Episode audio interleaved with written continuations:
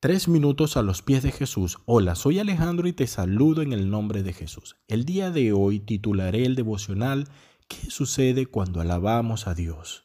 Y está basado en el Salmo 150 y dice así. Alabad a Dios en su santuario, alabadle en la magnificencia de su firmamento, alabadle por sus proezas, alabadle conforme la muchedumbre de su grandeza. A son de bocina, con salterío y arpa, con pandero y danza, con cuerda y flauta, con címbalos resonantes, con címbalos de júbilo. Todo lo que respire, alabe a Jehová. Aleluya. Creo que ningún libro ejemplifica mejor el espíritu de alabanza y adoración que Salmos. Contiene más expresiones de alabanza que cualquier otro libro de la Biblia.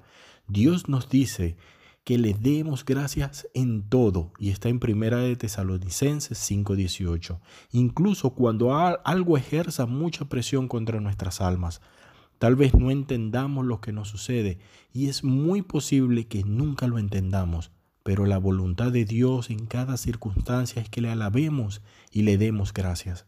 Considere algunos beneficios específicos que derivamos de alabar al Señor. Primero, la alabanza magnifica a Dios. La alabanza pone nuestro enfoque en Dios, no en nuestros problemas. Segundo, la alabanza nos hace humildes. La alabanza desinfla el orgullo y el ego. Al quitarnos el orgullo, la alabanza nos fortalece contra la tentación. Tercero, la alabanza revela nuestra devoción a Dios. Si yo amo a Cristo, voy a alabarlo. Si Él ocupa el primer lugar en mi vida, voy a honrarlo con adoración y acción de gracias. Cuarto, la alabanza nos motiva a vivir en santidad. Cuando más lo adoremos, más semejantes seremos a Él.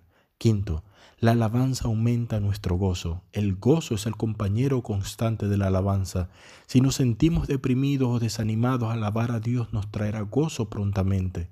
Sexto, la alabanza establece nuestra fe. Cuanto más grande veamos a nuestro Dios, más pequeños veremos nuestros problemas.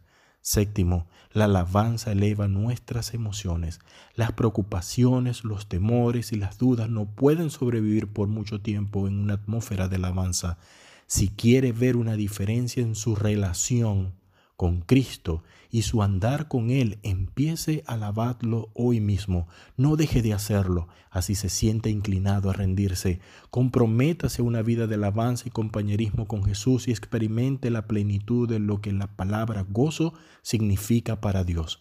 ¿Qué piensas tú de esto? Déjanos tus comentarios en iglesialatina.com y deseamos que tengas un día muy bendecido por Dios.